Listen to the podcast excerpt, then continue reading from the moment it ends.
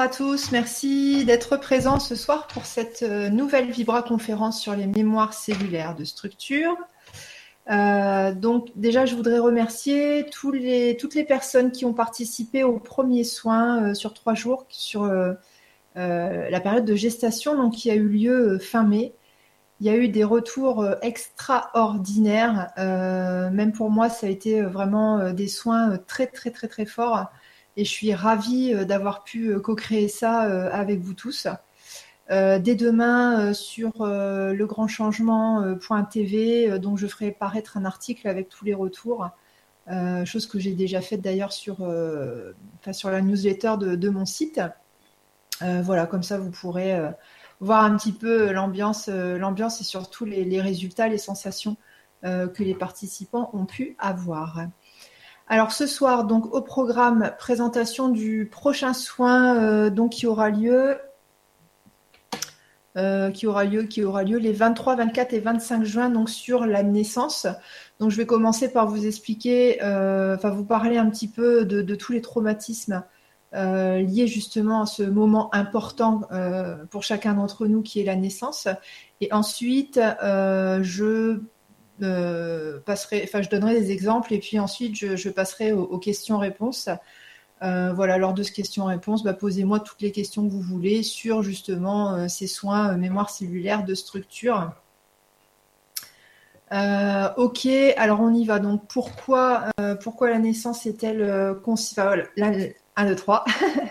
la naissance est considérée en fait par beaucoup de psychanalystes euh, déjà, il y a 100-200 euh, ans, euh, comme le, plus gros traumatisme d'une vie. Donc, il y a Otto Rank qui a beaucoup travaillé là-dessus et qui a été un des premiers en fait à parler de ça, du grand traumatisme majeur de la naissance.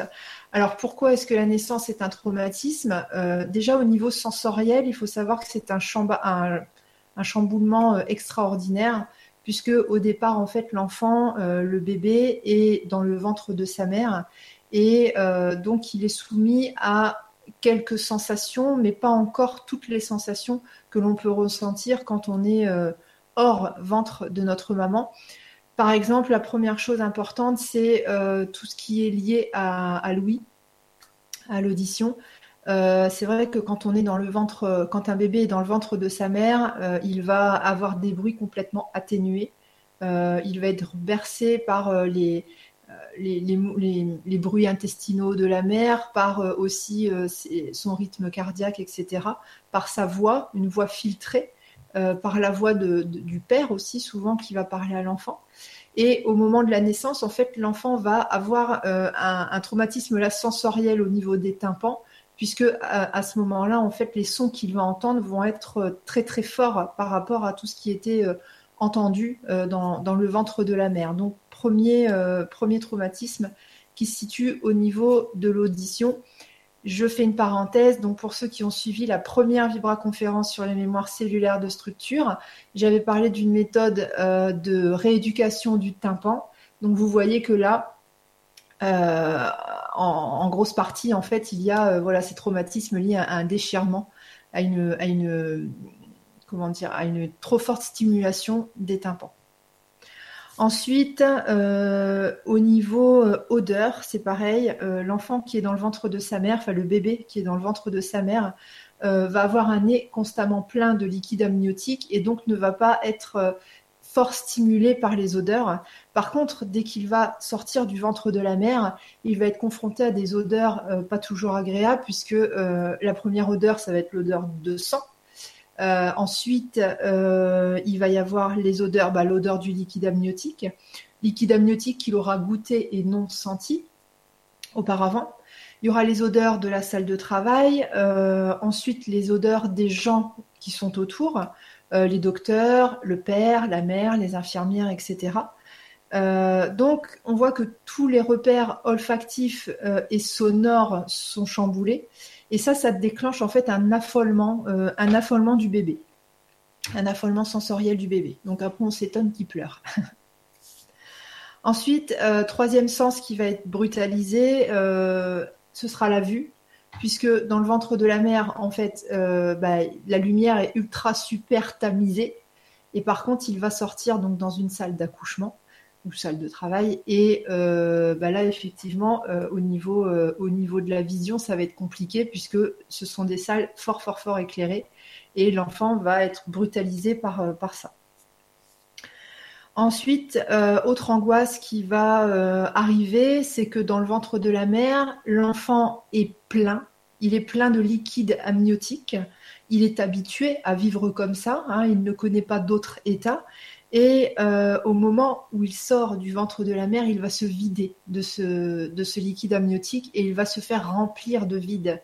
D'où une sensation vraiment particulière et tout à fait nouvelle, une sensation de vide. Et on sait ô combien chacun de nous euh, a déjà ressenti de fortes angoisses euh, justement par rapport à cette sensation de vide.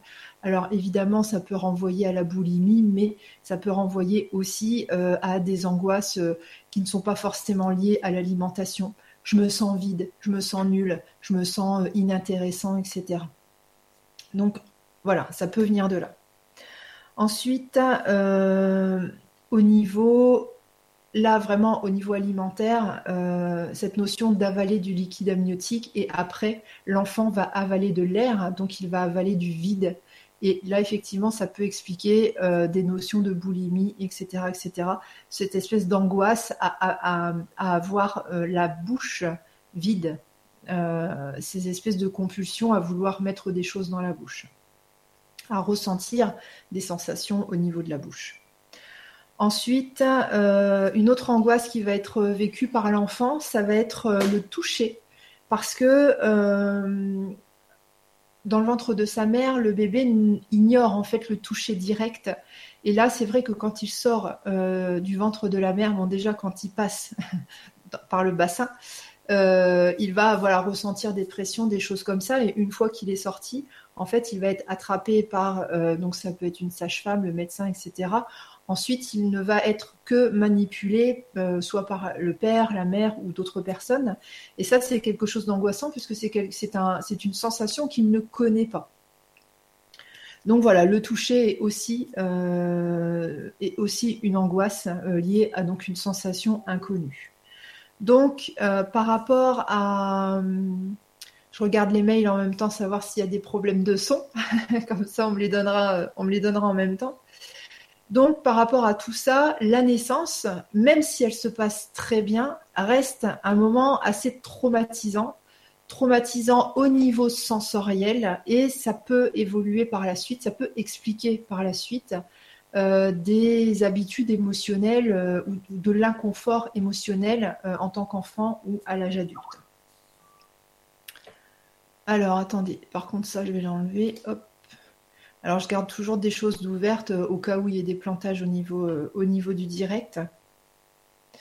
Voilà, donc la, naissance, hein, ça reste une épreuve euh, quand même assez terrible à vivre et qui va laisser donc des, traces au niveau épigénétique. Donc là, je vous renvoie à l'émission complémentaire que j'avais faite avec Nathalie Martin qui s'appelle Un autre regard sur la spiritualité, où on avait développé euh, le, lien entre émotion et ADN.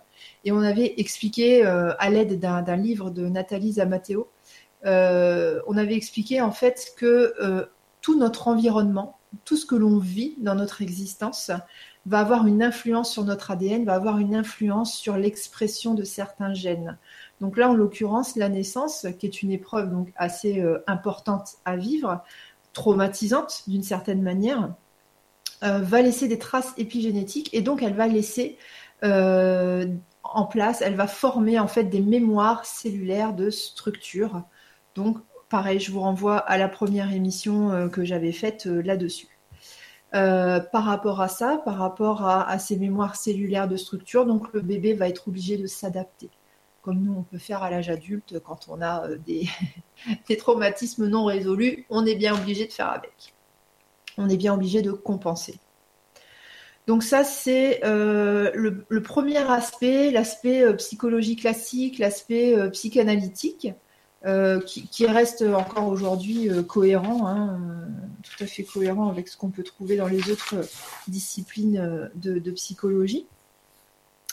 Ensuite, euh, on va rentrer là dans le, détail euh, des euh, traumatismes peut-être un peu plus un peu plus facilement perceptibles, c'est-à-dire les, traumatismes qui sont liés à des problèmes survenus lors de la naissance. alors par rapport à ça, je vais vous donner des exemples. Par exemple, donc un enfant qui est bloqué dans le bassin de sa mère au moment de l'expulsion ça va engendrer, en fait, ça va euh, cristalliser un stress euh, d'urgence à la naissance et ça va amener l'enfant plus tard à être, avoir un caractère plutôt impatient et avoir une attitude d'agitation. Voilà, ça va faire des enfants impatients et agités.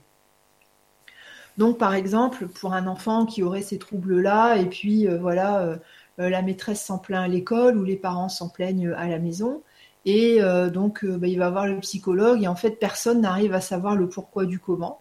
Ça reste une, interrogation et puis le psychologue dit, oh, bah, vous savez, des fois ils sont comme ça, puis des fois ils sont pas comme ça et puis on ne sait pas vraiment pourquoi. Ça peut venir justement de, du moment de la naissance. Donc, quand il y a, quand vous avez vos enfants ou même vous, si vous êtes soumis à des, à des difficultés euh, émotionnelles et que vous ne trouvez pas la cause, renseignez-vous toujours sur ce qui s'est passé au moment de la conception, gestation, naissance et les tout premiers mois de vie. Mais vraiment, conception, gestation, naissance, ça c'est quand même assez important. Ça peut expliquer beaucoup de choses, euh, beaucoup d'états euh, dans lesquels nous sommes à l'âge adulte. Ensuite, deuxième exemple, donc un enfant qui est né après terme et euh, lors de, l'accouchement, en fait, euh, le, médecin a essayé euh, de le sortir avec une ventouse et la ventouse a, cassé. En plus, donc bon, il a réussi quand même à sortir, mais voilà, le placenta ne descend pas. Et du coup, la mère, en fait, est hospitalisée en urgence avec une anesthésie générale. Donc, le bébé est confié à son père pendant les deux heures de l'intervention de la maman. Et en fait, ça fait plus tard une enfant qui sera euh, très peureuse, sauf avec ses deux parents. Et euh, d'ailleurs, dès qu'elle perd sa mère de vue, elle va euh, se mettre à hurler de détresse, de désespoir.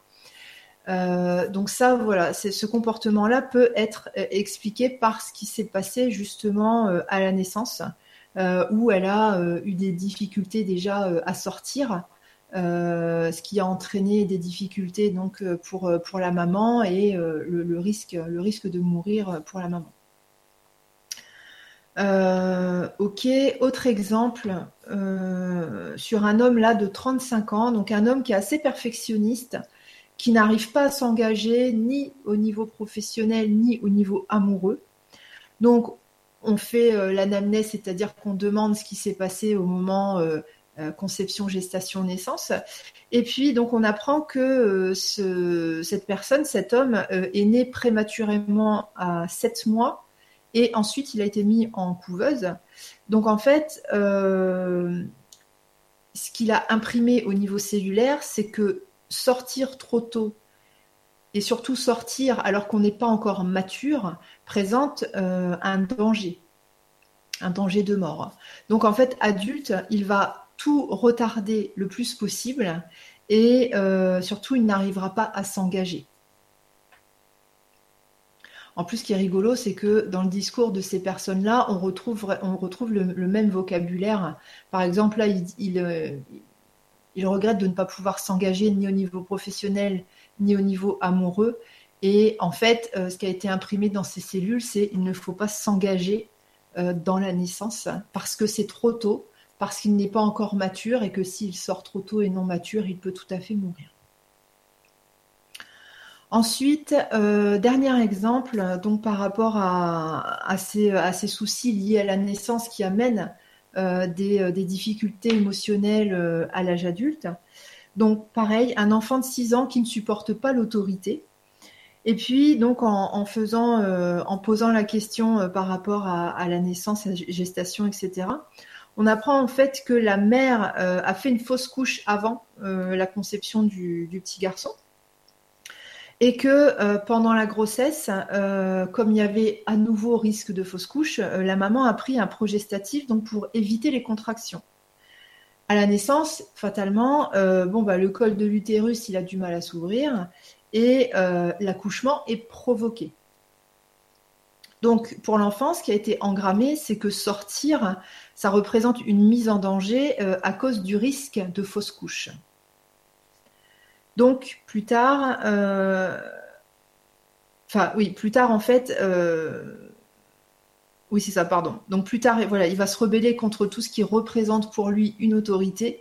Et en fait, c'est expliqué parce que la pression qui a été exercée euh, lors de, l'accouchement, donc en le forçant à sortir, c'est vécu pas euh, comme un danger de mort par l'enfant.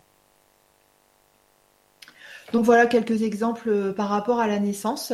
voilà, j'ai fait une présentation assez courte. je vais m'orienter maintenant sur, sur le question-réponse, donc n'hésitez pas, allez-y pour les questions. Et puis, s'il y a des choses que vous voulez savoir en plus. Sur tout ce qui a été dit lors de la première vibra, je vais un petit peu en reparler, mais je ne vais pas reparler de tout. Euh, sinon, on y est jusqu'à minuit. Hein. ok.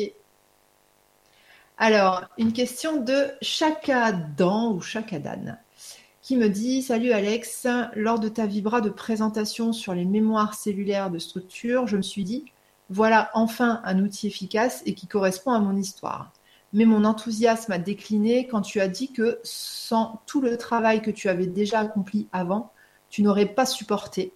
Peux-tu nous en dire un peu plus sur la rudesse de ce merveilleux soin? Car en ce moment, je suis plutôt souffrant. Merci.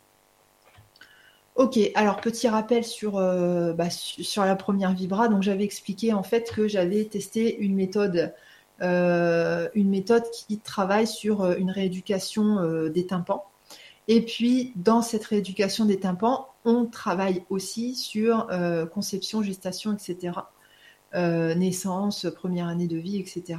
Et c'est vrai que euh, comme tout est fait en condensé, moi j'avais trouvé ça assez rude à vivre.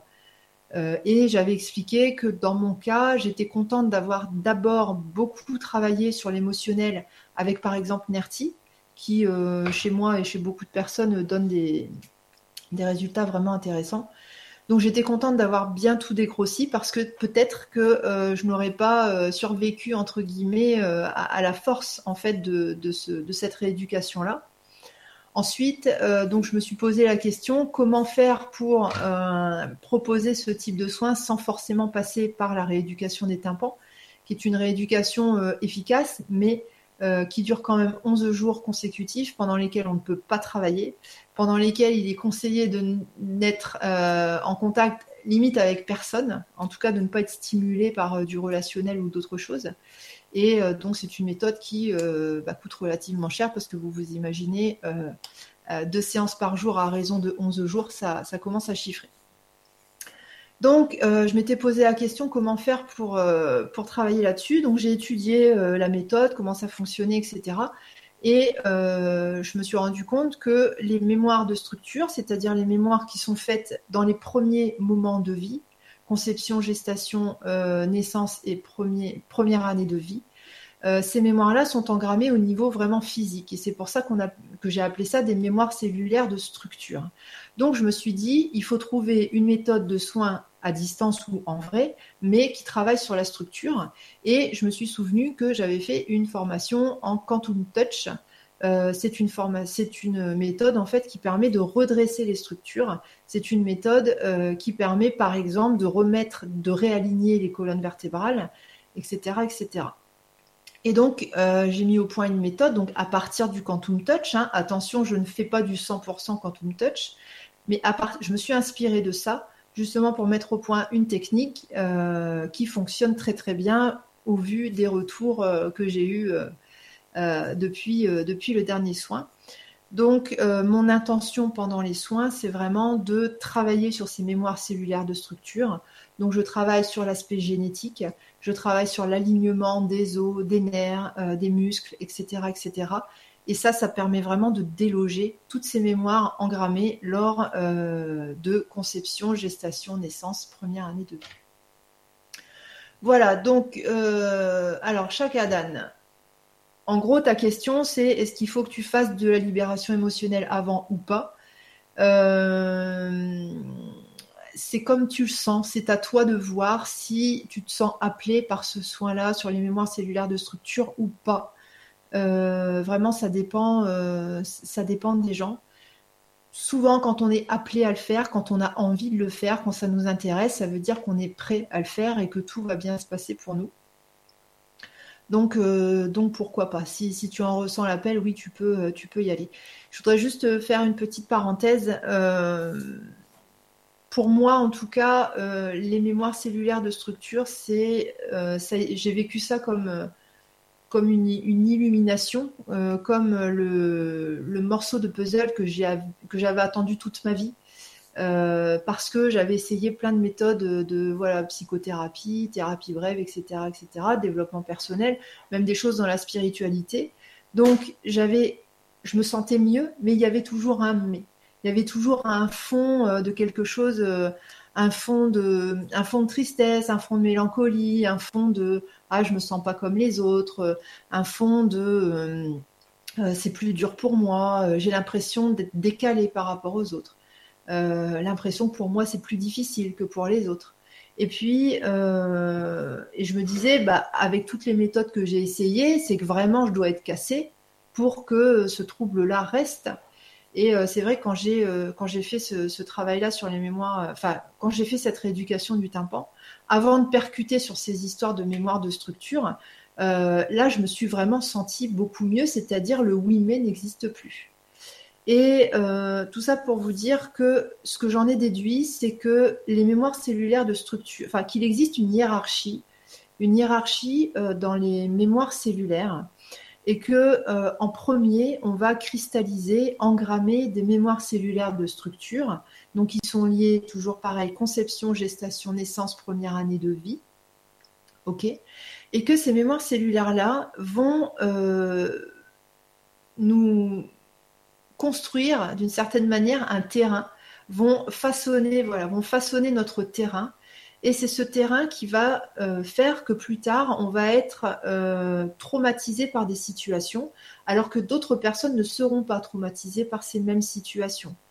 Donc pour moi, euh, en, mode, en mode hiérarchie, il est important, oui, de travailler sur les libérations émotionnelles classiques, mais aussi de travailler sur le terrain, parce que si le terrain n'est pas travaillé, on va sans cesse reformer des mémoires cellulaires, on va sans cesse reformer des traumatismes, puisque même si à un moment donné on arrive à guérir un traumatisme, comme on aura toujours une structure faible, eh bien, on va revivre des événements dans notre existence qui vont reformer des traumatismes et donc qui vont reformer des mémoires cellulaires et on passe sa vie à nettoyer, à nettoyer, à nettoyer. On se sent mieux et bim, il se passe un truc dans notre vie et boum, on redégringole et on se dit mais c'est pas possible, j'ai pas de bol.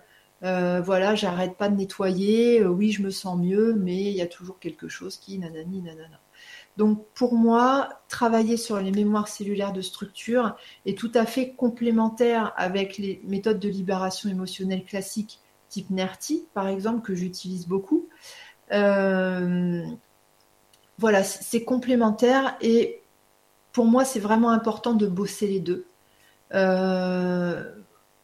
Voilà, c'est important de bosser les deux si vraiment on veut, se sentir bien, si on veut euh, développer, euh, être au, plus, à notre potentiel le plus grand possible, en fait. Voilà, merci Chakadan pour ou Chakadan, je ne sais pas, pour ta question.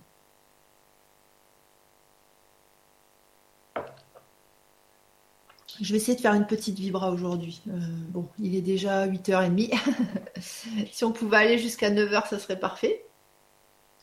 Alors, Elisabeth, euh, bonsoir à tous. Alexandra, quel pourrait être, selon toi, l'impact sur le fœtus, d'une part, de se développer dans le ventre d'une mère diagnostiquée schizophrène et bipolaire?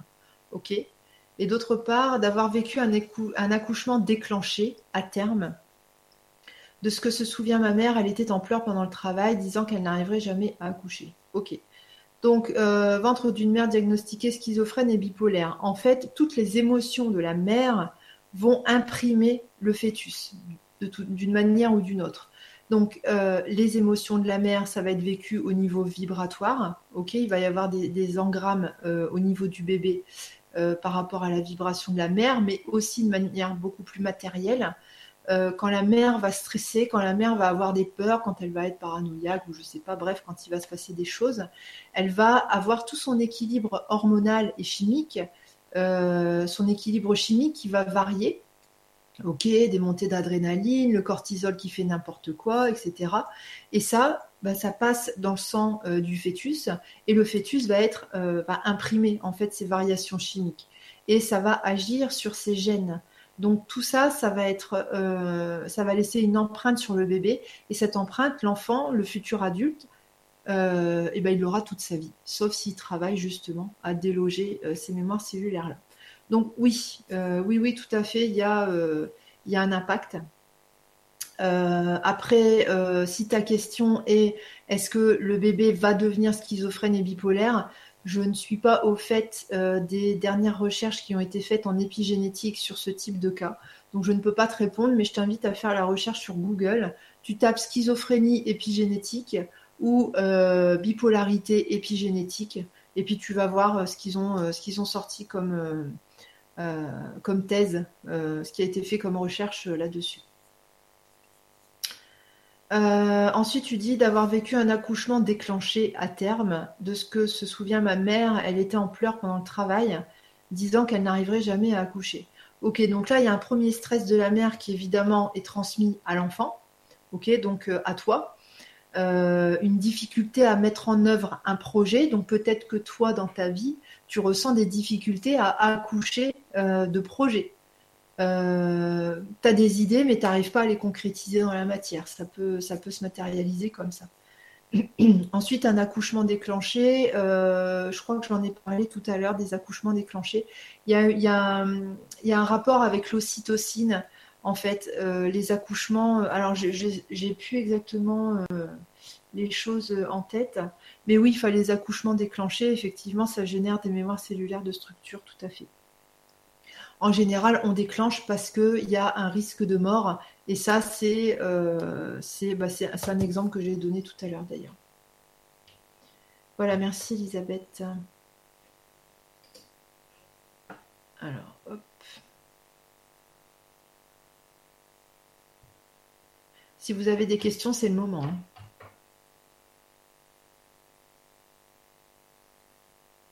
Ok, alors une question de Marianne. Bonsoir Alexandra, j'ai participé à la première, j'aimerais participer à la seconde, mais je vais être à l'extérieur du pays et sans possibilité d'avoir Internet. Je veux savoir est-ce qu'il y a encore des choses à faire et à ne pas faire, et s'il n'y a pas rien pour moi, cela serait plus facile, car je ne serai pas à l'écoute, donc il se peut que je fasse des choses qui soient contre-indiquées s'il y en a.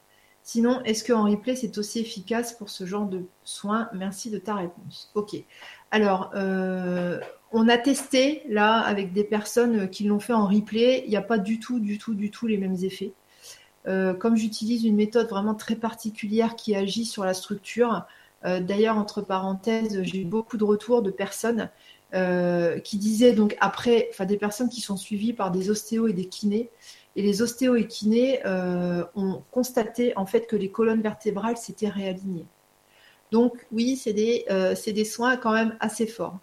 Alors, je referme ma, parenthèse. Euh, pour que le soin soit vraiment ultra efficace, il faut être présent, ok, écouter, être présent et concentré et, et écouter vraiment en direct, pas de replay. Après, si vraiment vous voulez le faire en replay, je ne peux pas vous empêcher de vous mettre le couteau sous la gorge mais sachez que ce sera moins fort. Et euh, donc, je ne prendrai pas les réclamations si vous euh, faites les soins en replay. Ensuite, euh, j'avais pour le premier soin recommandé en fait certaines, certaines actions. J'avais donné certains conseils. Pour le premier jour, j'avais demandé aux participants de faire des pulls ou de ranger, simplement parce que, au vu de ce que je faisais comme comme travail sur les personnes le premier jour, il était sage en fait de stimuler certaines zones du cerveau et surtout de stimuler les zones qui permettent de ranger, remettre à leur place. Donc j'avais proposé voilà de faire des puzzles ou de ranger une boîte à couture, ranger le tiroir ou le placard à tupperware ou ce genre de choses. Ensuite, pour le deuxième jour, donc le premier jour, ça s'appelle un peu de la, destruction, enfin c'était de la préparation, pardon. C'était de la préparation euh, énergétique du corps. Le deuxième jour, euh, on a fait là de la destruction de mémoire cellulaire de structure. Donc le deuxième jour, il est hardcore. Euh, et le deuxième jour, en fait, j'ai demandé aux participants de faire des casse-têtes pour développer, stimuler certaines parties du cerveau Euh, les parties du cerveau en fait qui permettent de trouver, enfin de créer de nouvelles connexions neuronales et de trouver de nouvelles façons de s'en sortir, de trouver de nouvelles solutions malgré les incohérences, euh, les incohérences du casse-tête.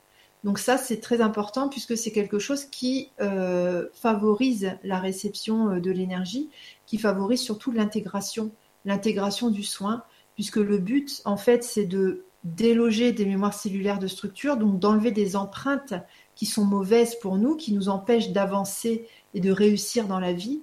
Et le fait de stimuler des zones du cerveau qui permettent de trouver des solutions, puisqu'on travaille sur le casse-tête, ça va vraiment euh, permettre euh, aux personnes de changer radicalement. Donc, et pour le troisième jour, on fait aussi des casse-têtes. Euh, ce que j'ai demandé aussi aux personnes, donc je vais peut-être pas me souvenir de toute la liste. En tout cas, c'était de ne pas dormir, de ne pas méditer, de ne pas lire, de ne pas dessiner, de ne pas écrire, de ne pas regarder la télé pendant, euh, le soin, justement pour faire en sorte que euh, seules quelques zones du cerveau soient activées et pas d'autres. Et le plus important, c'était vraiment euh, de ne pas dormir et de ne pas méditer pour éviter de produire des ondes de θ ou delta, je ne sais plus, je l'ai plus en tête. Enfin bref, donc voilà les recommandations que j'avais données pour les soins. Donc par rapport à ta question, Nanani, extérieur du pays, sans possibilité d'avoir Internet, je veux savoir est-ce qu'il y a encore des choses à faire et à ne pas faire? S'il n'y a rien pour moi, cela serait plus facile, car je ne serai pas à l'écoute, donc il se peut que je fasse des choses qui soient contre-indiquées s'il y en a. Ok. Euh, Marianne, est-ce que c'est toi qui m'as demandé euh, de t'envoyer un texto? Attends, je regarde. Non, c'est pas toi. Alors Marianne, euh, ce qu'on peut faire, c'est que tu me, tu m'envoies. Donc quand tu t'inscris, tu me laisses ton numéro de portable et euh, au moment où je commence euh, le soin pur et dur, hein, parce que je commence toujours par lire les commentaires, répondre aux questions. Ensuite, on fait le soin et ensuite on refait les commentaires, les questions. Donc quand je démarre le soin, je t'envoie un texto. Comme ça, toi, tu te mets en position pour recevoir l'énergie. tu feras attention au décalage horaire. Et puis, euh, donc, ce sera exactement les mêmes conseils que pour le soin numéro 1. Premier jour, euh, on range, puzzle. Deuxième jour, casse-tête. Troisième, troisième jour, casse-tête. Donc voilà, si, ça t'intéresse, pareil, tu m'envoies ton, ton, numéro de téléphone et je t'enverrai un SMS quand ça commence. Comme ça, pendant la demi-heure, bah, tu, tu fais ce que tu as à faire et puis euh, après, tu peux retourner vaquer à tes occupations. Donc je le répète, hein, pas, vraiment pas de replay. Euh, voilà, ne vous amusez pas avec le replay parce que euh, y aura forcément, ce sera beaucoup moins fort, il y aura moins de résultats. Ok, merci Marianne. Alors, hop, Marilyn. Ah Marilyn, bonsoir Alexandra, bonsoir à tous. Marilyn, je suis désolée de ne pas te répondre ces derniers temps. Je suis débordée, donc quand tu m'envoies un message, je le lis et je me dis, oui, je vais répondre plus tard. Et en fait, je ne trouve pas le temps de te répondre plus tard, mais je pense très fort à toi et je te fais des gros bisous. Alors, Myriam, bonsoir Alexandra. Quelles conséquences quand on est né après un décès d'une sœur juste avant moi? Merci énormément. Euh, quand tu es né juste après le décès d'une sœur, euh, il y a eu un cas comme ça. Il y a eu un cas comme ça, euh, un enfant qui était né juste après euh, que la grand-mère soit décédée euh, d'une chute dans l'escalier. Et l'enfant, en fait, a déclenché la phobie des chutes. donc du vertige, impossibilité de monter sur un canapé ou quoi que ce soit, parce qu'il a engrammé justement, il a engrammé après un décès. C'est ça. En fait, la mère a ressenti le osut. Euh, ma maman, donc la grand-mère, euh, est morte euh, d'une chute, est morte après une chute, et donc le bébé a, imprimé ça en fait, a imprimé le attention, faire une chute, c'est mortel, donc il ne faut pas tomber. Donc, donc voilà, faudrait voir de quoi, de quoi elle est, elle est décédée cette sœur et voir si dans les conditions de mort, euh, toi, ça te renvoie en fait à certaines peurs que tu as actuellement, des peurs, des hyper-réactivités, euh, des comportements que tu as et que tu ne comprendrais pas, par exemple. Donc, à part te dire ça, je peux pas te, je peux pas trop te, je peux pas trop t'aider parce que j'ai, pareil, pas le dossier sous les yeux. Merci Myriam. Alors Mireille, en cas de problème grave pour la maman lors de l'accouchement, réanimation, quelles conséquences pour le bébé? C'est un petit peu ce que j'ai expliqué tout à l'heure. Euh, ça peut, euh, après il faudrait connaître les circonstances exactes, mais ça peut faire euh, un enfant qui ne supporte pas de perdre la maman. Ça peut faire un enfant qui ne supporte pas quand la maman sort de la pièce ou carrément quand l'enfant est mené à l'école et que la maman est obligée de repartir travailler ou à la maison ça fait, euh, ça fait des enfants assez peureux en général. Parce qu'il y a une crainte de perdre les deux seuls, enfin, quand c'est un des parents qui, meurt, euh, crainte de perdre euh, les deux seules personnes qui peuvent s'en occuper juste après cette naissance où l'enfant est complètement. Enfin voilà, si personne ne s'en occupe, il meurt en quelques heures. voilà, merci Mireille.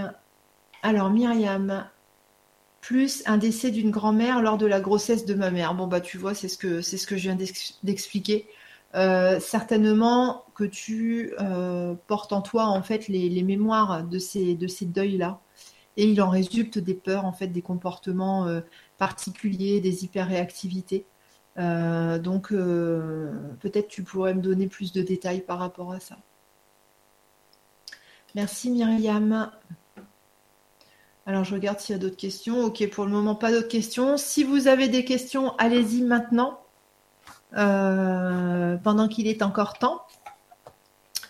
Alors, euh, je vais juste vous donner les prochaines dates. Donc, euh, pour le soin sur la période de gestation que j'avais fait au mois de mai, plusieurs personnes m'avaient écrit en me disant ah là là, les dates ne nous, enfin voilà, ne nous conviennent pas. Est-ce que tu peux refaire une date? Donc oui, il y a une nouvelle date pour euh, la période de gestation.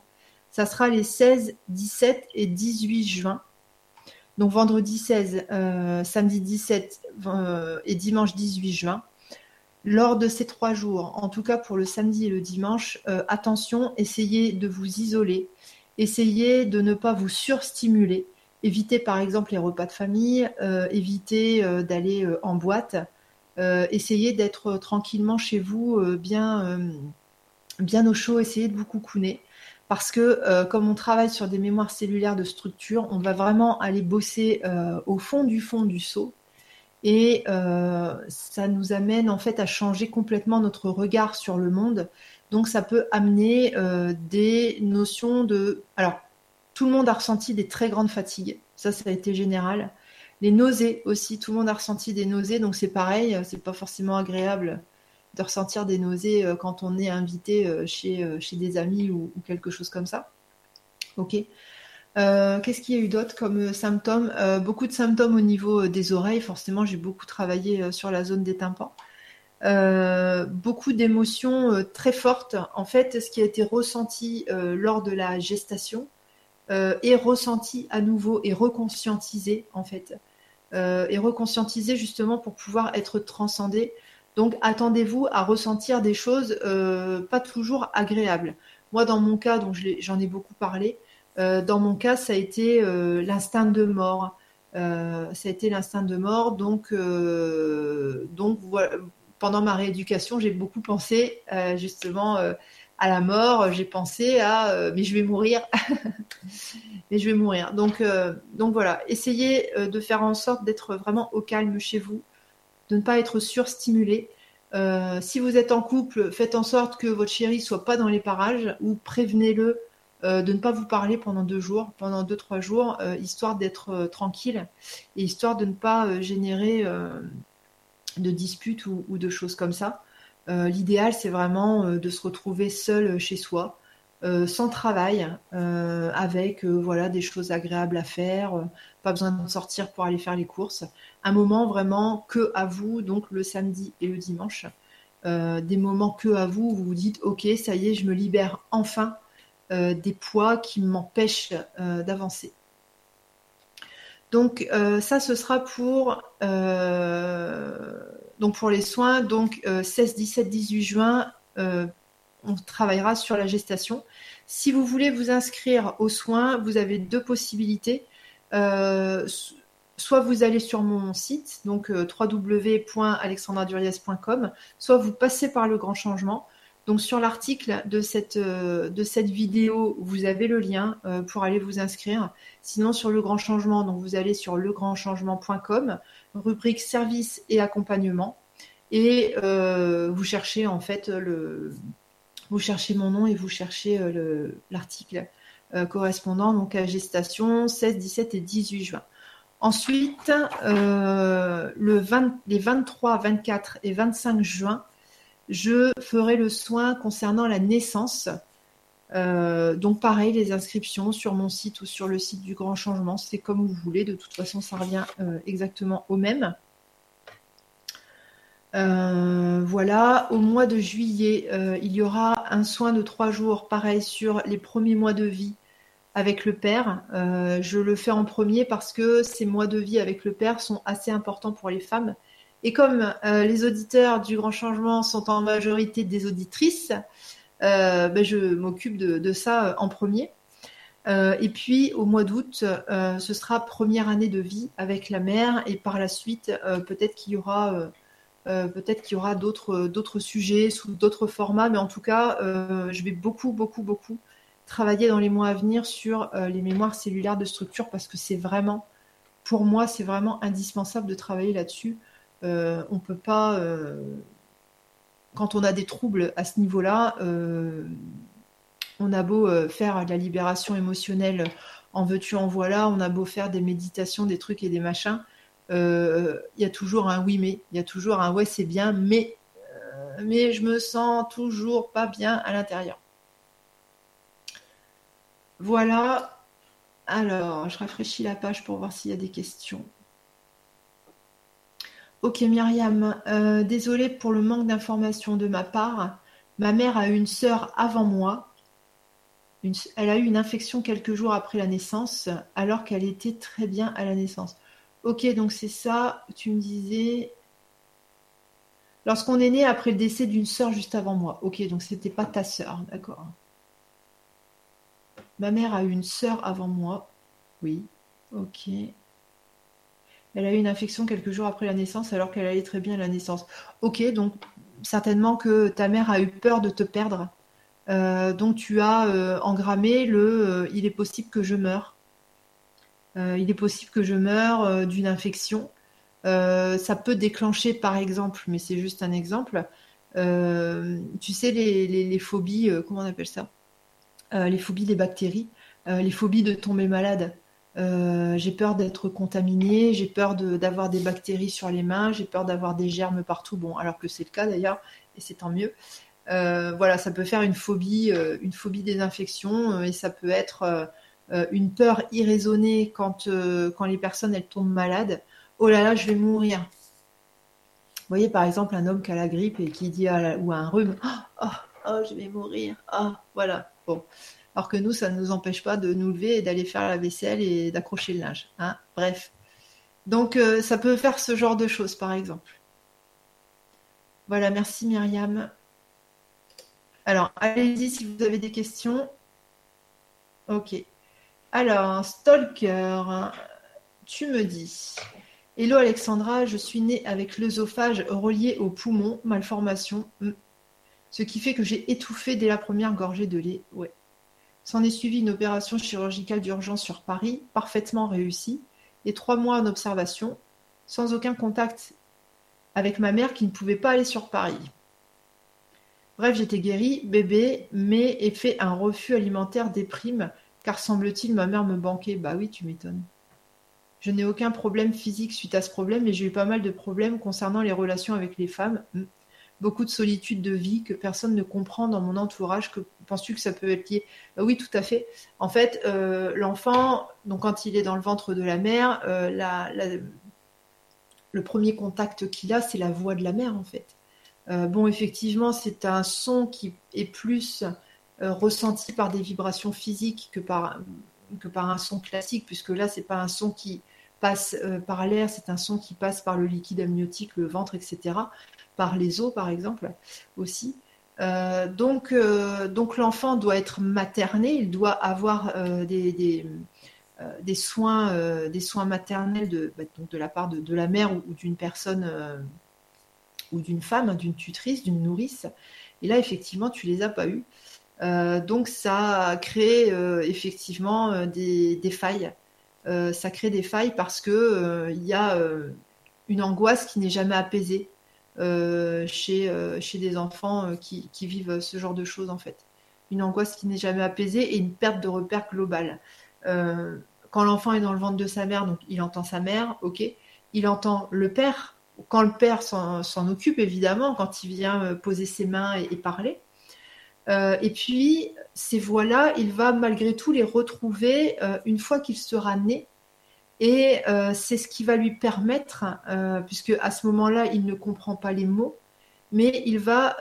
donc, ça, ce sont des études, tout ça, ça a été prouvé, ce que je raconte. Euh, en fait, il va reconnaître la, je crois que c'est la prosodie. En fait, il va reconnaître euh, la, musicalité euh, de, comment dire, de la, des paroles, de l'expression du père et de la mère, et c'est ça qui va lui permettre de dépasser les angoisses de la naissance. C'est ça qui va lui permettre de faire avec. donc, donc, comme toi, tu, tu n'as pas vu ta maman, en fait, euh, en plus, tu parles même pas du, papa. Euh, ce qui veut dire que tu n'as pas eu de choses euh, familières pour te rassurer au moment justement de, cette naissance et, des, mois qui ont suivi. Donc oui, tu m'étonnes que ça a généré beaucoup d'angoisse et des difficultés relationnelles avec les femmes par la suite. Oui, tout à fait. Beaucoup de solitude de vie que personne ne comprend dans mon entourage. Et oui, forcément. Forcément. Donc c'est lié. c'est lié. Et dans ton cas, ce qui peut être intéressant, euh, ce serait de travailler euh, peut-être sur la première année de vie, première année de vie avec le père et première année de vie avec la mère. Après, si d'autres, euh, si la gestation et la naissance, ça te parle, pourquoi pas. Mais là, comme ça, au vu en tout cas de ce que tu me dis, ça serait plus première année de vie avec le père et avec la mère. Après, s'il y a un souci euh, de malformation, euh, c'est vrai que bosser sur, euh, sur la gestation, ça pourrait être intéressant. Bon, bref, tu verras, tu verras ce qui te parle. Merci, Stalker. Alors, je regarde. Ok. Alors, allez-y si vous avez des questions, c'est le moment. La petite elfe. Euh, bonjour Alexandra. Il y a aussi ces soins en individuel, c'est exactement la même chose ou c'est moins puissant que ceux en direct groupe? Merci. Alors, c'est vrai qu'en groupe, c'est ultra fort. Euh, moi, quand je les ai faits, euh, j'étais complètement, complètement sueur. ça a bien fait rire les, les, participants, ça se voyait à la caméra. J'étais complètement, en. Euh, oui, c'était vraiment très très fort. Après, en individuel, est-ce que c'est moins fort? C'est pas moins fort, c'est juste différent. Euh, c'est différent. En tout cas, moi, ma technique est exactement la même. Le plus important, vraiment, vraiment, vraiment, euh, c'est l'intention de recevoir toute l'énergie.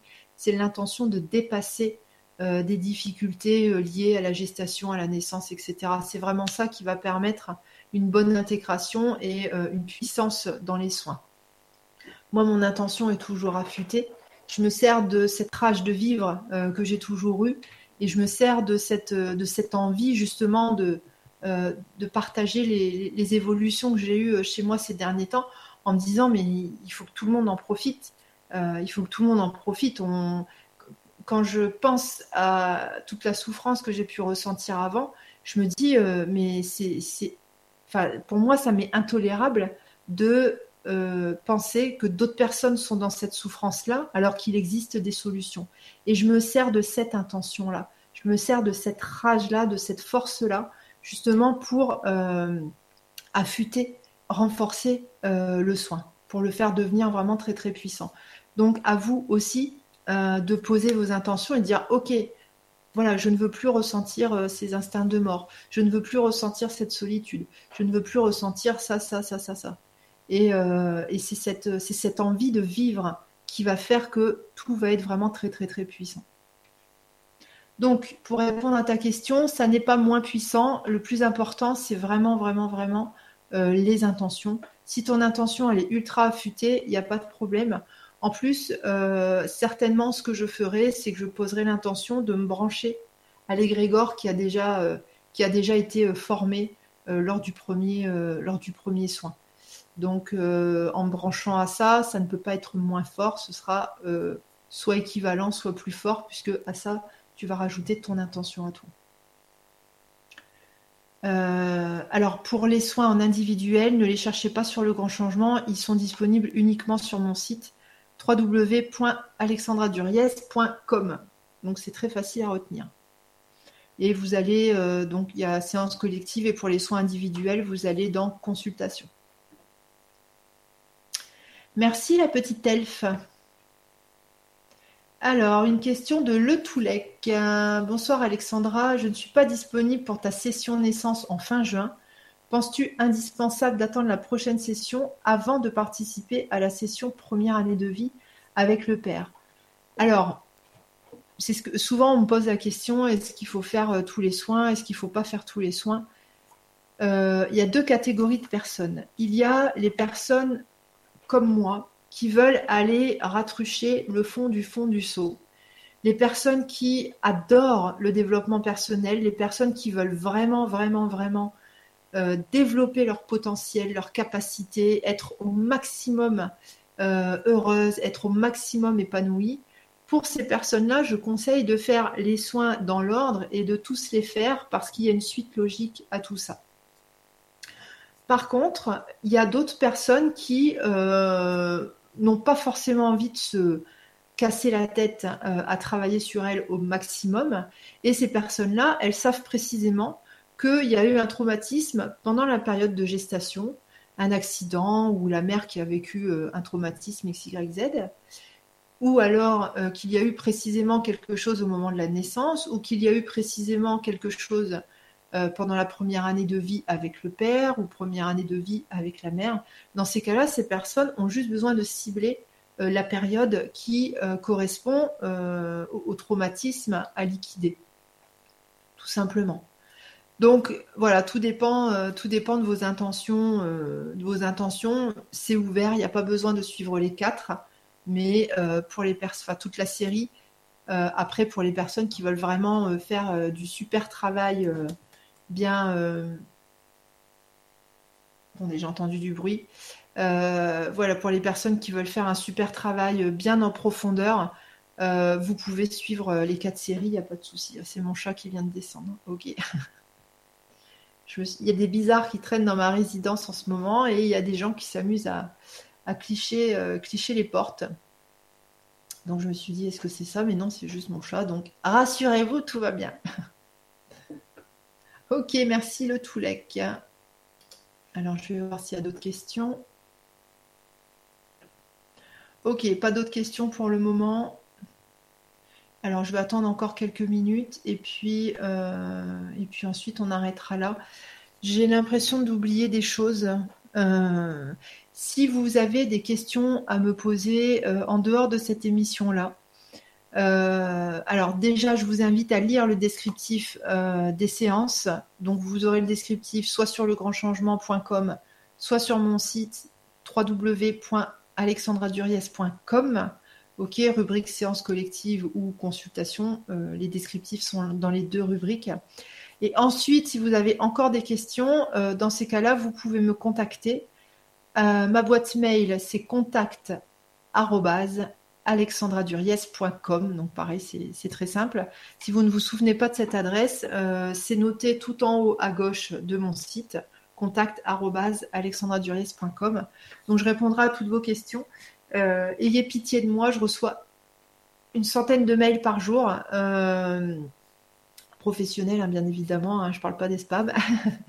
Et euh, donc je passe énormément de temps à répondre à tout le monde. Donc allez d'abord voir les fiches avant de venir me poser des questions, ça m'évitera de passer trop de temps, trop de temps à répondre aux mails. Et puis, et puis voilà. Alors, je vais rafraîchir la page.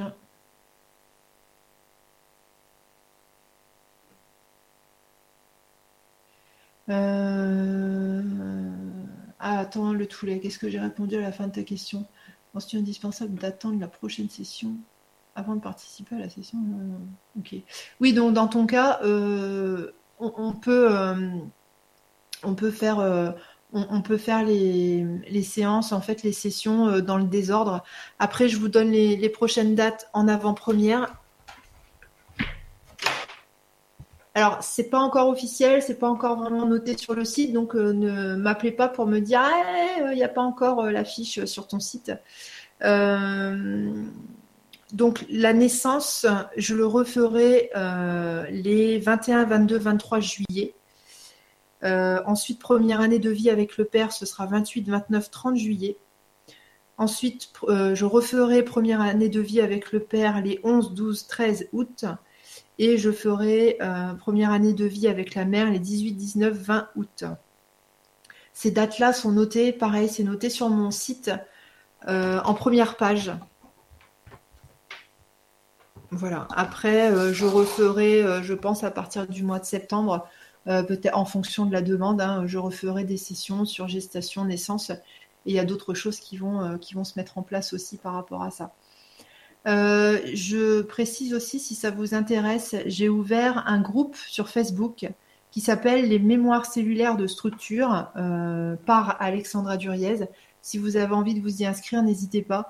J'y mettrai régulièrement des infos, peut-être des petits articles. je mettrai les commentaires aussi des participants. Et puis vous, euh, euh, les participants, en fait, vous pourrez échanger euh, entre vous. vous parler un petit peu bah, de vos retours, de ce que ça vous a fait, etc.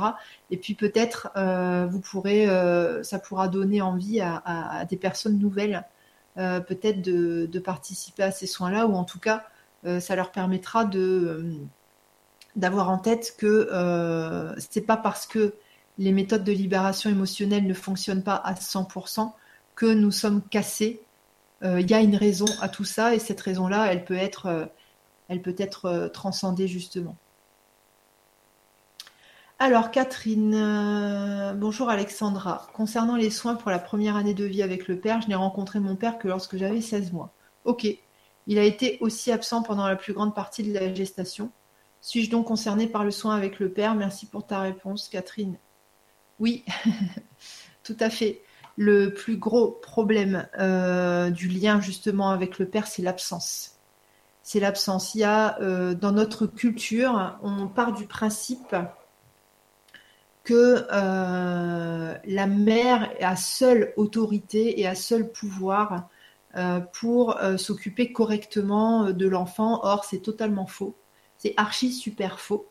ça n'est pas parce que la mère porte l'enfant qu'elle doit continuer de fusionner avec l'enfant pendant encore des mois et des années et des années. Ça, ça crée vraiment des troubles ensuite dans la construction de chacun de nous. Euh, dans l'idéal, la mère porte l'enfant au départ et une fois qu'elle a accouché, le père prend le relais à porter aussi l'enfant mais dans ses mains, à lui parler, etc.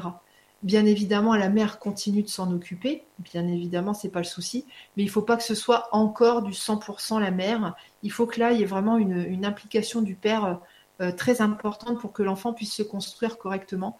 Il y a des études qui sont euh, sorties euh, il y a quelques dizaines d'années où justement le, bébé en fait de, quelques semaines reconnaît quelques semaines voire quelques jours reconnaît la voix du père et c'est quelque chose qui est apaisant.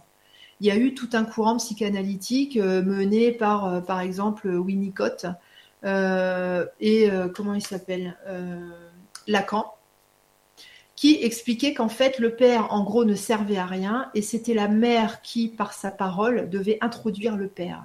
C'est-à-dire que le père ne pouvait pas paterner, euh, que, le, que, le, père, en fait, était juste un, objet que la mère décidait ou non euh, d'introduire dans la vie de l'enfant. Et ça, c'est complètement débile. Euh, c'est complètement débile parce que le, bébé a besoin des deux. Si la nature fait que un enfant a besoin d'un père et d'une mère pour être conçu, il a aussi besoin d'un père et d'une mère pour être élevé, pour grandir. Donc, c'est ça qu'on va travailler lors du, euh, donc, lors du soin mémoire cellulaire de structure sur la première année de vie avec le père. Et chez nous, les femmes, euh, cette première année de vie, elle est vraiment euh, cruciale, même les années suivantes d'ailleurs, parce que si le père ne s'occupe pas de nous, on va avoir des soucis par la suite au niveau relationnel, donc déjà par rapport à l'estime de nous-mêmes, et ça va créer des problèmes relationnels au niveau amoureux c'est-à-dire qu'on sera toujours en attente de ce père idéal qui va nous toucher, qui va s'occuper de nous, qui va nous dire des choses agréables à l'oreille. Et euh, on va le rechercher dans notre mari. On va le rechercher dans nos relations sentimentales, sauf que eux, ils sont pas là pour ça. Ils sont là pour co-créer une relation sentimentale, mais ils sont pas là pour remplacer le père. Et du coup, ça crée des femmes dépendantes affectives, ou ça crée des femmes qui ne supportent pas les ruptures, ou ça crée des femmes qui euh, prennent l'ascendant justement sur l'homme. Euh, donc ça crée de toute façon des, gros déséquilibres au niveau relationnel, ça crée des couples complètement déséquilibrés. Donc c'est très très très important si on veut réussir sa vie de femme, de bosser sur ce lien avec le père euh, de la première année de vie, mais aussi des années suivantes.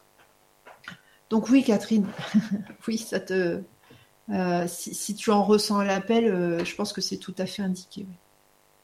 Merci. Alors, Stalker, tu me dis merci Alexandra pour la réponse et les suggestions. Je reviens sur mon cas et rajoute un élément qui résonne avec mon passé. En fait, j'ai raté une occasion avec une femme de qui j'étais très amoureux. C'est devenu une obsession amoureuse qui a duré dix ans et qui dure encore. C'est vraiment fou. En fait, cette femme que je n'ai pas connue me fait penser symboliquement à ma mère et au lait. On m'a arraché dès ma naissance. J'ai l'impression d'être dans une boucle. À part ça, ça va, mais ma vie me semble bloquée, je ne sais pas trop quoi faire. Merci. PS, mon père était marin de commerce et s'absentait pendant des mois. Bon, bah toi, t'as vraiment tiré le gros lot. Ok, donc, euh, ok. Euh travailler sur les mémoires cellulaires de structure, ça peut être vraiment quelque chose d'intéressant pour toi parce que euh, ça va te faire.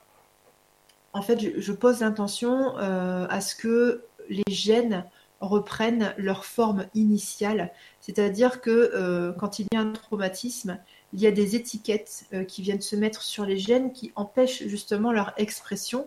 Ces étiquettes-là, ça s'appelle des méthylations, hein, des groupes méthyles. Et euh, quand je fais un soin, je travaille justement là-dessus. Je travaille à faire sauter ces étiquettes, pas toutes et pas de façon anarchique, puisqu'il y, y, a certains gènes qui effectivement ne doivent pas s'exprimer. Euh, mais euh, je demande en fait à ce que ces méthylations sautent pour que l'individu retrouve une joie de vivre, se retrouve dans une, dans une situation dans la situation parfaite euh, dans laquelle il était avant les traumatismes. Et euh, donc dans ton cas, en fait, ça pourrait te faire complètement zapper cette, euh, cette phase-là, cette phase de la mère qui n'est pas là et le père qui est absent. Ça pourrait te faire redevenir ce que tu es censé être, en fait, avec tous tes, tes potentiels, toutes tes capacités. Donc, donc si ça te parle, oui, fais-le, je pense que ça te fera du bien. Oui tout cas, si j'étais à ta place, je le ferais parce que là, c'est là, c'est jackpot. D'ailleurs, tu pourrais peut-être euh, gagner au loto. enfin, en tout cas, jouer, euh, jouer au loto. Euh, parce, que, parce que quand on arrive à faire du jackpot comme ça, on, peut tout à fait faire du jackpot à l'euro million ou au loto. Voilà, je te fais des gros bisous en passant. Alors, je vais rafraîchir la page. Ok, il n'y a pas d'autres questions. Bon, alors j'attends encore quelques, quelques minutes, savoir s'il y a d'autres questions. Qu'est-ce que j'ai d'autre à vous dire par rapport à tout ça? Euh, Je vais peut-être vous lire un petit peu de mon... Ils paraîtront demain sur LGC, mais euh, je vais vous lire quelques commentaires. Alors juste... Euh, Où est-ce que j'ai mis ça? Voilà. Alors, commentaires. Tiens, je les ai mis où? Ah oui, j'ai rangé tout à l'heure. Ah là là, j'ai trié mes dossiers et du coup, j'ai mis. Alors, ce que vous entendez, c'est mon chat. Commentaires, ils sont où? Ah, Tiens, c'est marrant ça.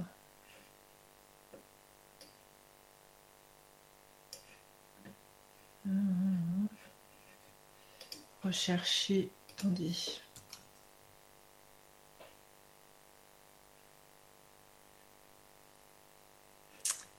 Hop. Euh, voilà, ils sont ici.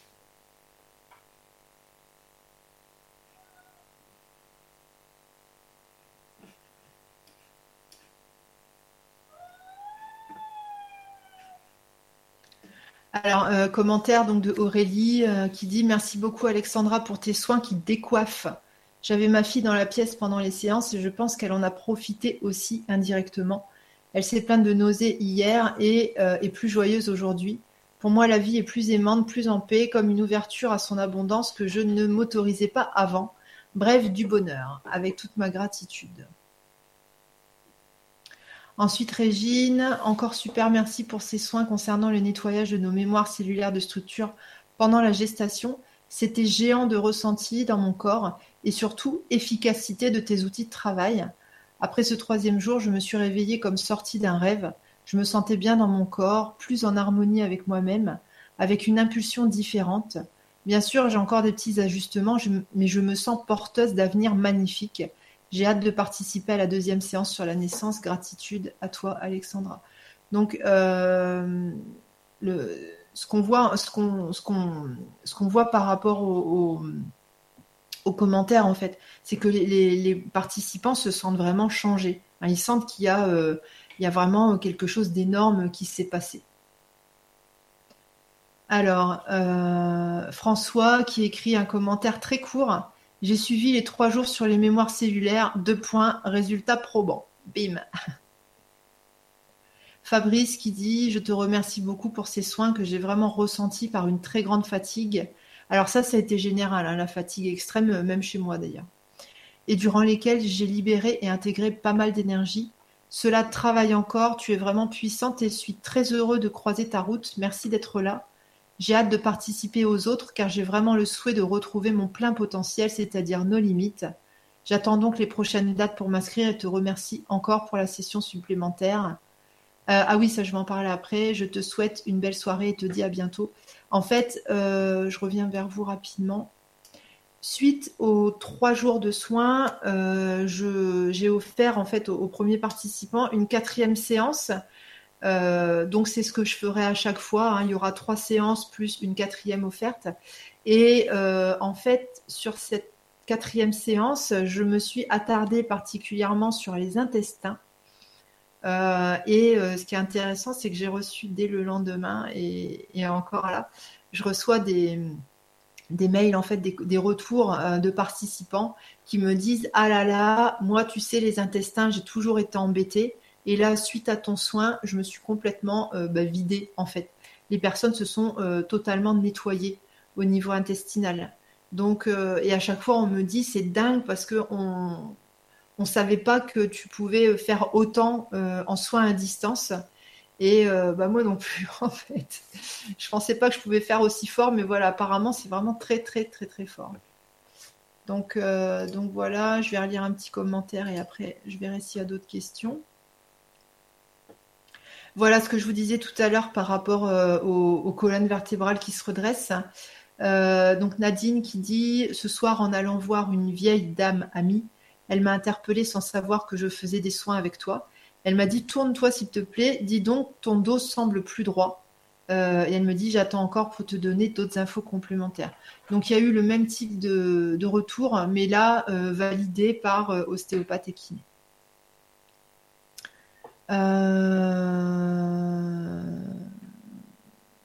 Nanani, nani, nanana. Je regarde si on a un cours.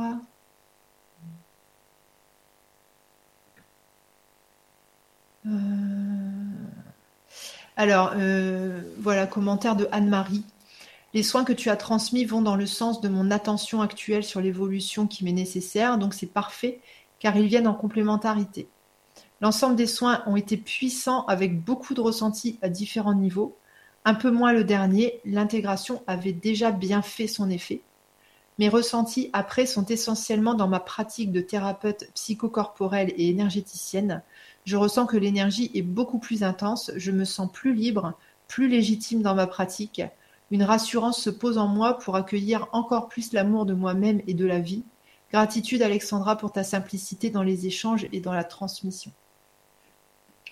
Bon voilà, donc il y a plein de commentaires, vous les aurez demain euh, sous forme d'articles euh, sur, euh, LGC TV. si vous voulez les lire, vous pouvez aussi aller sur mon site. ils sont en page principale. J'ai marqué en italique lire les commentaires ou lire les retours. Donc vous pourrez tous les lire si ça vous intéresse. Après, vous pourrez peut-être lire des, commentaires en fait qui vous rentreront, qui entreront en résonance avec votre propre histoire. Alors, donc dernière question de Ghislaine. Bonsoir Alexandra et merci pour tes vibras. Né dans les années 50, mon papa ne s'est pas particulièrement occupé de moi, il doutait même de sa paternité. Puis il est décédé quand j'avais 6 ans et demi. Et j'ai toujours souffert d'un manque, d'abord de son absence, mais aussi d'un manque de structure familiale. J'étais ballottée à droite à gauche, manque de famille, manque d'affection.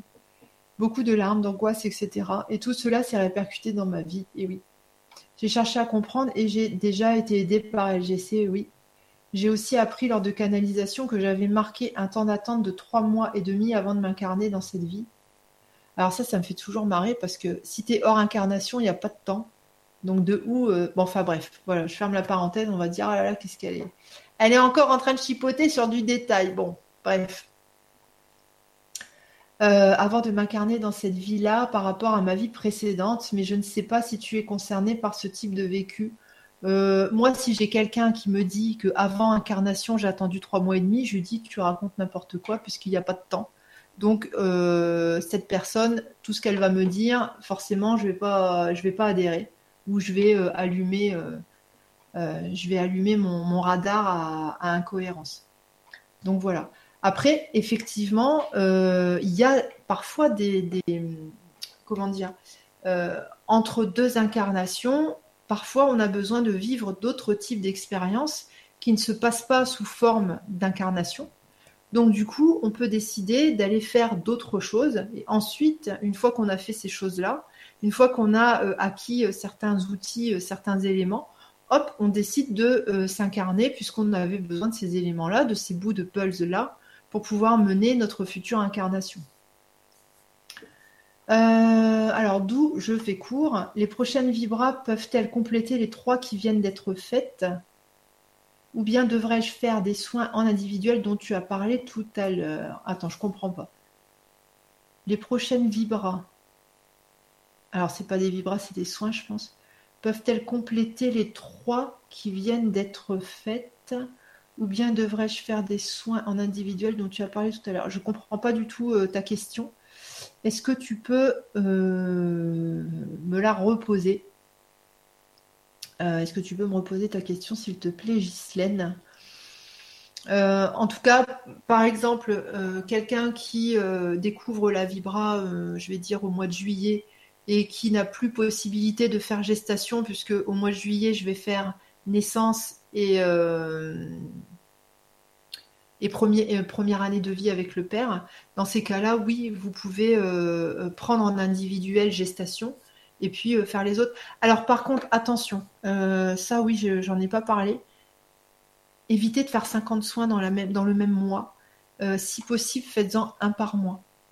Voilà parce que c'est quand même assez bouleversant. Ça change votre structure, ça va changer vos fondations, ça va changer votre charpente. Euh, et euh, il est sage quand même de laisser s'intégrer tout ça. Moi, j'ai fait la rééducation sur 11 jours d'affilée. Je peux vous dire que j'ai vraiment morflé. Euh, j'ai vraiment cru que j'allais mourir d'ailleurs. dans le métro, j'avais peur de mes réactions. Je, me disais, j'espère que je vais pas avoir une bouffée délirante aiguë et j'espère que je vais pas me jeter sous, enfin perdre le contrôle et me jeter sous le, sous sur les rails en fait, sous le métro. Donc faites-en un par mois, une session par mois, c'est largement suffisant. Si vous faites tout en, condensé, vous pouvez, mais attendez-vous à ce que ce soit franchement très fort. Et après, voilà, les, les, gens un peu dingo comme moi peuvent le faire. Voilà, mais euh, pour les personnes qui ont besoin de choses plus douces, euh, faites un par mois, c'est largement suffisant. voilà. Alors, je vais regarder si tu m'as répondu.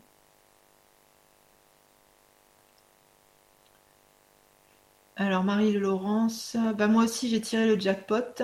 Une mère qui ne s'occupait pas de moi, j'ai une déshydratation aiguë à un mois et demi trois mois d'hôpital et un père policier absent, mort à 41 ans d'un cancer quand j'avais 4 ans. Ouais, tu m'étonnes. Conclusion des années de thérapie diverses et variées et enfin à 66 ans, je commence enfin à m'épanouir vraiment bien. Et femme, et euh, mais tout de même deux divorces. Maintenant j'ai trouvé l'homme de ma vie, une relation merveilleuse, mais il est souvent absent pour le moment. Tiens. Donc tout n'est pas réglé, je pense. Gros bisous Marie-Laurence. Ok, gros bisous Marie-Laurence. Alors, Stalker, merci pour les bisous. Et encore, je te raconte pas tout.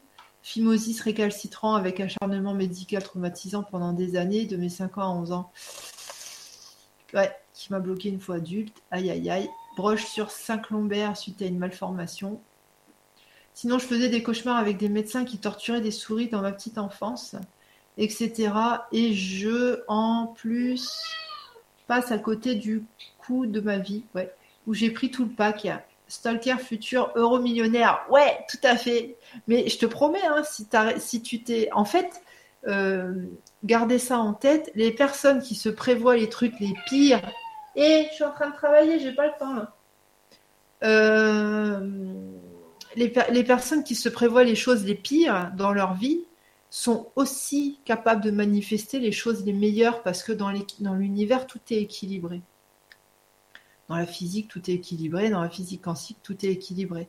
Donc, euh, les trucs les pires que vous vous manifestez, vous, êtes capable aussi de vous manifester le meilleur. Donc, pense à jackpot euro million et tu vas voir, ça va ouvrir, euh, ça va ouvrir la, tes canaux d'abondance, en fait. Ça, c'est vraiment important à, intégrer, hein. parce que souvent, on se dit ah là là, je me suis manifesté ou je me suis prévu le pire pour ma vie ça veut dire que pour moi, ça sera encore plus difficile de manifester le meilleur, alors que c'est carrément l'inverse. Euh, au plus c'est pire, au plus c'est au plus c'est difficile, au plus on est capable de manifester du très très très agréable. C'est une loi euh, tout à fait logique et, et, universelle. Donc euh, garder la pêche, même pour nous qui avons bien morflé, on peut aussi manifester des trucs extraordinaires. D'ailleurs, euh, peut-être euh, quand il y a des reportages à la télé euh, sur des millionnaires ou sur des gens comme ça, des gens qui ont fait fortune ou des gens hyper connus, souvent ils vont dire bah moi j'ai pas compris parce que dans ma vie j'ai vécu tel traumatisme. Dans ma vie, voilà, mes parents ils avaient pas de sous, nanani, nanana. vous voyez toutes les personnes en fait qui sont nées dans un environnement difficile ou qui ont vécu des choses euh, très difficiles dans leur existence.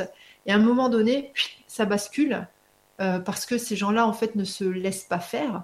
Ces gens-là gardent en tête que, ok, oui, j'ai vécu des choses difficiles, mais moi, je veux m'en sortir. Et euh, ils gardent en tête cet espoir-là, cette foi-là. Et à un moment donné, bim, les choses s'inversent et ils arrivent à manifester des choses extraordinaires. Donc, donc voilà. Alors, je regarde s'il y a une autre question. Sinon, on s'arrêtera là. Ok, on va s'arrêter là. Alors, euh, ben, je vous remercie d'avoir euh, suivi, euh, d'avoir suivi cette émission. Je vous rappelle mon site www.alexandraduriez.com pour avoir toutes les infos sur les mémoires cellulaires de structure. Si vous avez des questions, donc c'est en haut à gauche de mon site ou c'est l'adresse contact alexandraduriez.com. Si vous voulez vous inscrire euh, aux soins sur les mémoires cellulaires de structure, Vous passez soit, soit par mon site, soit par le grand changement. Ok. voilà ce que je peux vous dire. Donc les prochaines dates pour gestation, ce sera 16, 17, 18 juin. Et prochaine date pour la naissance, ce sera 23, 24, 25 juin. Voilà, euh, prochaine vibra sur les mémoires cellulaires de structure, ce sera début juillet. D'ici là, euh, je vous fais des gros bisous. Merci d'avoir euh, regardé cette émission. Et puis, bah, je vous dis à très bientôt. Bye bye.